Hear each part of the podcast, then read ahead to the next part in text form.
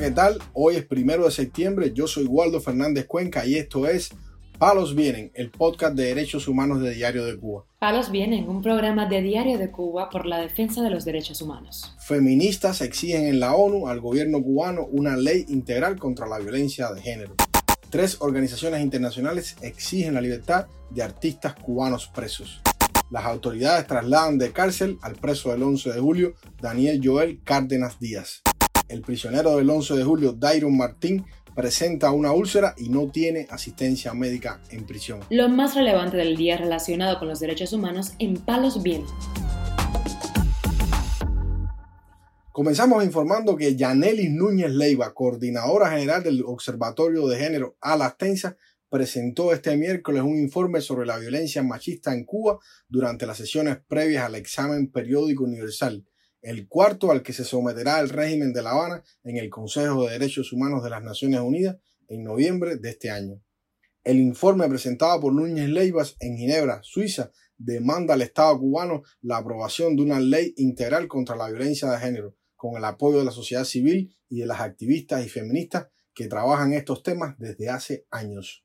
Sobre esta petición, la abogada Larixa Diversen expresó que es una oportunidad única para dirigirnos a las misiones permanentes de los países que están representados en las Naciones Unidas para que puedan escuchar la situación de derechos humanos desde la boca de los propios activistas que hemos sufrido represión y que hemos sido obligados a exiliarnos. Por su parte, la activista Kirenia Yalit, representante de la Mesa de Diálogo de la Juventud Cubana, acotó que en el panel de las organizaciones de la sociedad civil independiente cubana se tocaron temas medulares como la libertad de expresión, la libertad de asociación, la liberación de los presos políticos, la necesidad de una ley integral contra la violencia de género y la libertad académica. Esto nos pone en una posición de seguir articulando coaliciones y alianzas. Así dijo Kirenia Yalib. La sociedad civil demanda desde hace años una ley integral contra la violencia de género en Cuba. En el año 2023, cinco años después que los observatorios independientes comenzaran a llevar un subregistro de los feminicidios ocurridos en el país, el gobierno cubano sigue sin reconocer el término. Cuba, a diferencia de otros 18 países en América Latina, no lo tiene tipificado en su actual Código Penal, aprobado en mayo del 2022 y puesto en vigor en diciembre pasado. Las feministas han exigido en múltiples ocasiones la aprobación de una ley integral contra la violencia de género, pero las autoridades ni siquiera han respondido a su petición. Tampoco lo han hecho a la petición de varias organizaciones de declarar el estado de emergencia, un mecanismo que permitiría brindar protección a las víctimas, entre otros derechos para las mujeres. En los últimos meses, la cifra de crímenes machistas en Cuba se ha elevado drásticamente.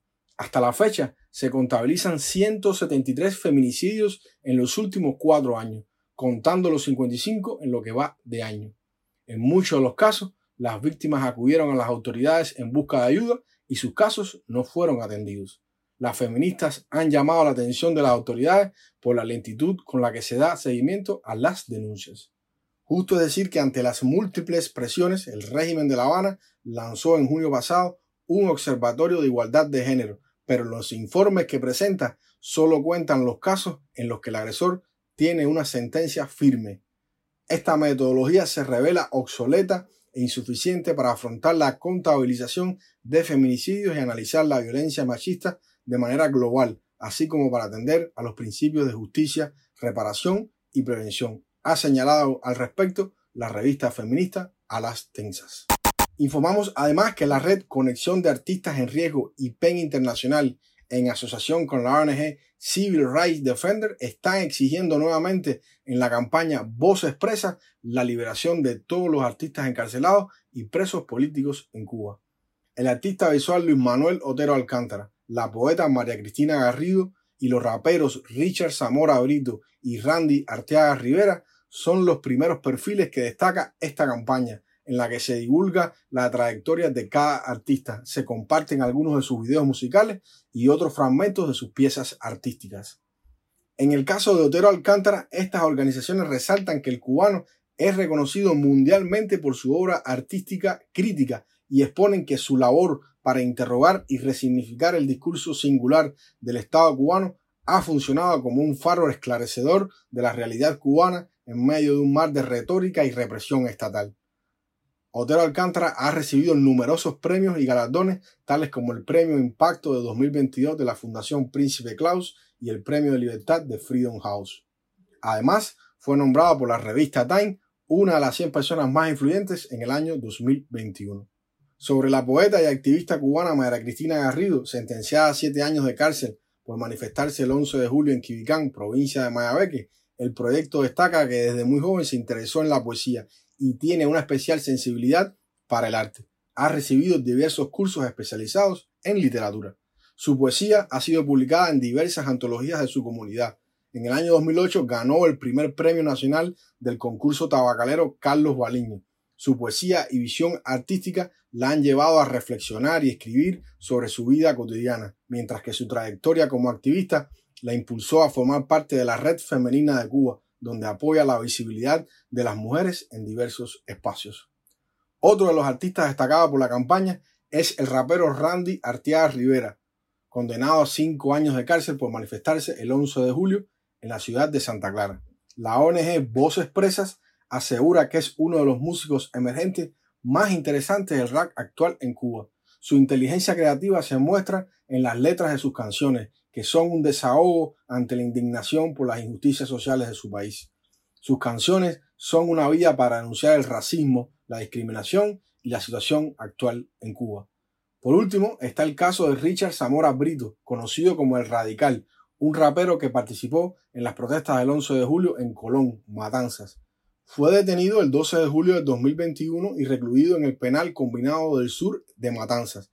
Después de ser puesto en libertad bajo fianza, ahora está bajo arresto domiciliario y sujeto a trabajo forzado. Su biografía explica que el radical desde niño escuchaba rap y eso despertó su interés por la música y la crítica social. Forma parte del Consejo para la Integración Racial y de Demóngeles, un grupo contestatario de artistas, raperos, cineastas, escritores y creadores independientes de diversas disciplinas.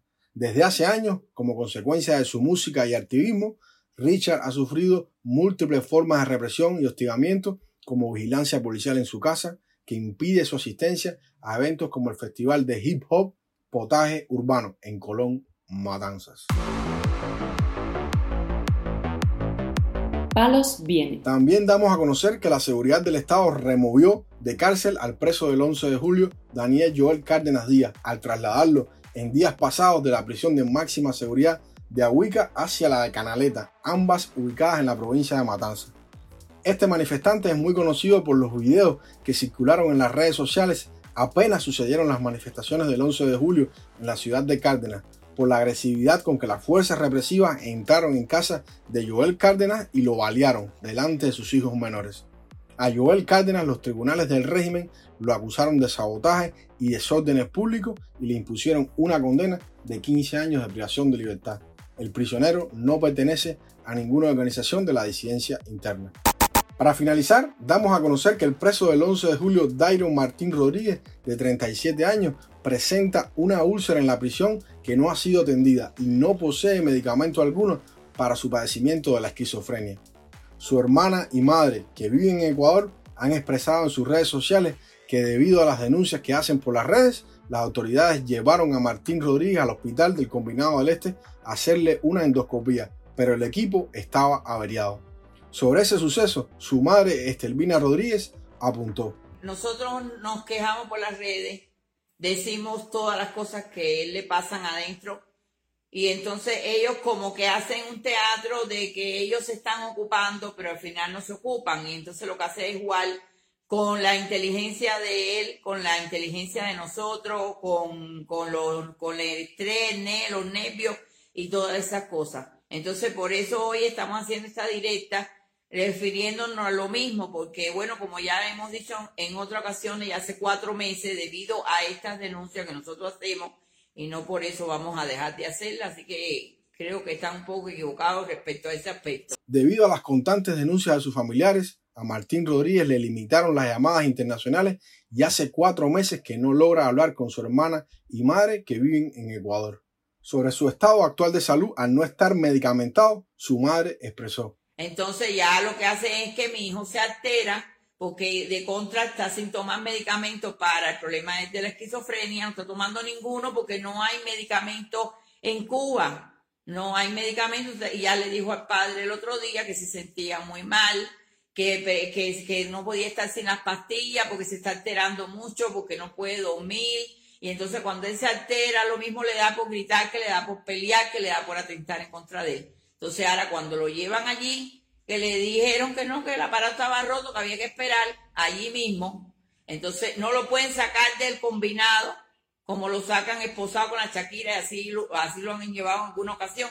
No, no pueden. Tiene que ser el que esté de ahí de lo, del combinado. Entonces lo llevan otra vez para su seta y al final no resolvemos nada.